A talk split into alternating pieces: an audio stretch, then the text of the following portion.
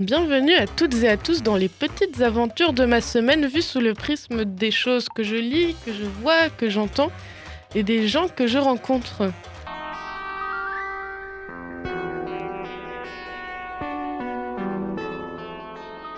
Attention, aujourd'hui on est dans un registre de poésie et de pensée sur la fragilité de l'âme et la solitude. Et ce sera pas que du fun, mais des, mais des choses qui font du bien quand même. Enfin, pas des choses, plutôt un livre, une BD plus particulièrement. Je le préviens tout de suite, cet épisode sera un peu décousu et plein de pensées en vrac, mais parfois on, un manque de cohérence, ça fait pas mal de bien et les podcasts sous forme d'essai, c'est un truc qui devrait se démocratiser.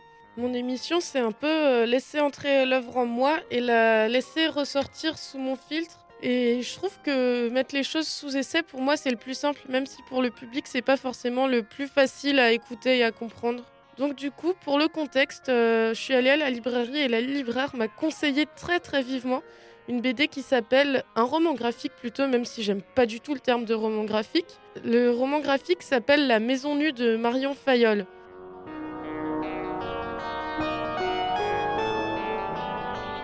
Pour l'histoire, c'est trois personnages ayant tendance à se faire souffrir et à saboter leur vie qui décident de monter une colocation dans une vieille maison destinée à être détruite. Donc on a un homme qui s'intéresse qu'aux filles qui le détruisent, une femme cavalière qui aime seulement les chevaux les plus dangereux, et un écrivain qui cherche à écrire mais qui n'est jamais satisfait et détruit tout ce qu'il invente. Donc on n'est pas sur du comique quoi même s'il y a une certaine forme de comique qui se dégage de tout ça. Et donc entre eux, une amitié euh, relative à la colocation se noue et la maison devient euh, une maison mère qui les protège de la folie du monde extérieur. Là-dedans, on a plein d'éléments qui forment un tout cohérent entre les trois personnages torturés et ça fait ressortir toutes les subtilités de la colocation qui, moi, est un sujet qui me questionne énormément parce que j'ai beaucoup vécu en colocation et euh, ça fait ressortir plein de choses et plein de problématiques chez moi et plein de moments vécus. Mais ça parle aussi de la lassitude des tourments humains et c'est une association extrêmement poétique à mon sens. Et en plus, les dessins de Marion Fayolle le desservent parfaitement parce qu'elle est graphiste et euh, les dessins se suffisent vraiment à eux-mêmes dans le sens où on n'aurait pas besoin du texte pour comprendre les sentiments qu'elle essaye de nous faire parvenir. On a tout un registre de la danse aussi. D'ailleurs, elle appelait des danseurs professionnels pour prendre des positions pour ses dessins. Et parfois, on a des corps qui se séparent et des corps qui ne font qu'un, des corps qui sont en briques. On a toute une multitude de corps qui bougent ensemble sur le papier. Et c'est magnifique visuellement et très très parlant. On a aussi comme personnage une mère et son nourrisson qui viennent euh, mettre des mots comme euh, figure maternelle et rassurante. La mère a d'ailleurs des montées de lait quand elle sent la tristesse des autres et on a donc un concept de maman universelle qui fonctionne en tant que deuxième maman en plus de la maison. Et au final, la maison s'écroule à la fin et la maman aimerait être une petite fille dont on s'occupe. Tout n'est pas immuable.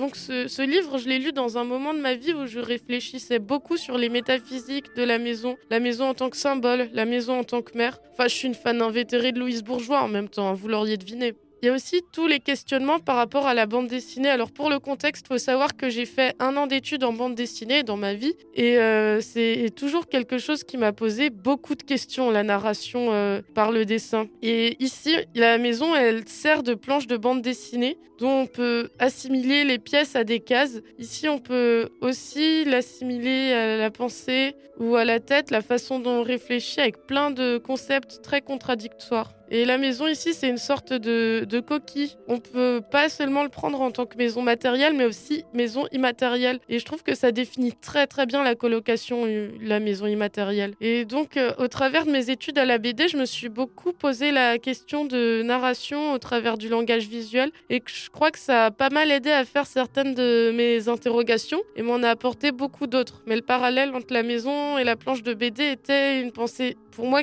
évidente, mais à laquelle je n'avais jamais trop abouti. Et je suis contente, mais tellement contente que ce livre existe. C'est comme si je l'avais attendu toute ma vie. On a les étalages de problèmes des personnages qui rentrent symboliquement l'un dans l'autre, que ce soit le poète maudit qui ne sort que des cailloux de sa tête, puis l'enfant qui en fait un château de cailloux, puis on peut aussi construire un buisson de son corps et laisser l'autre prendre la place dans le buisson.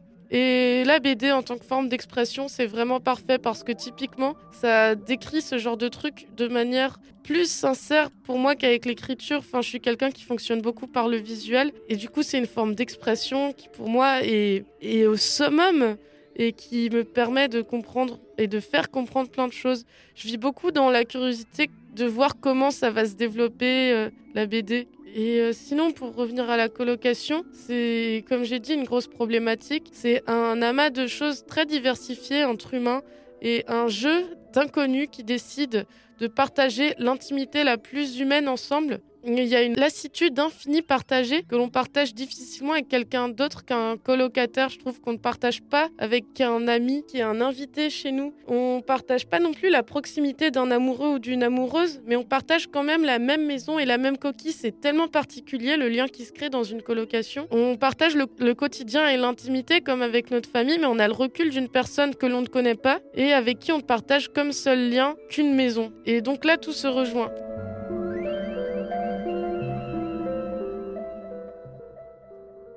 Bon ben voilà quoi, du coup la maison nue de Marion Fayol disponible chez votre libraire préféré et une belle journée. Amusez-vous bien.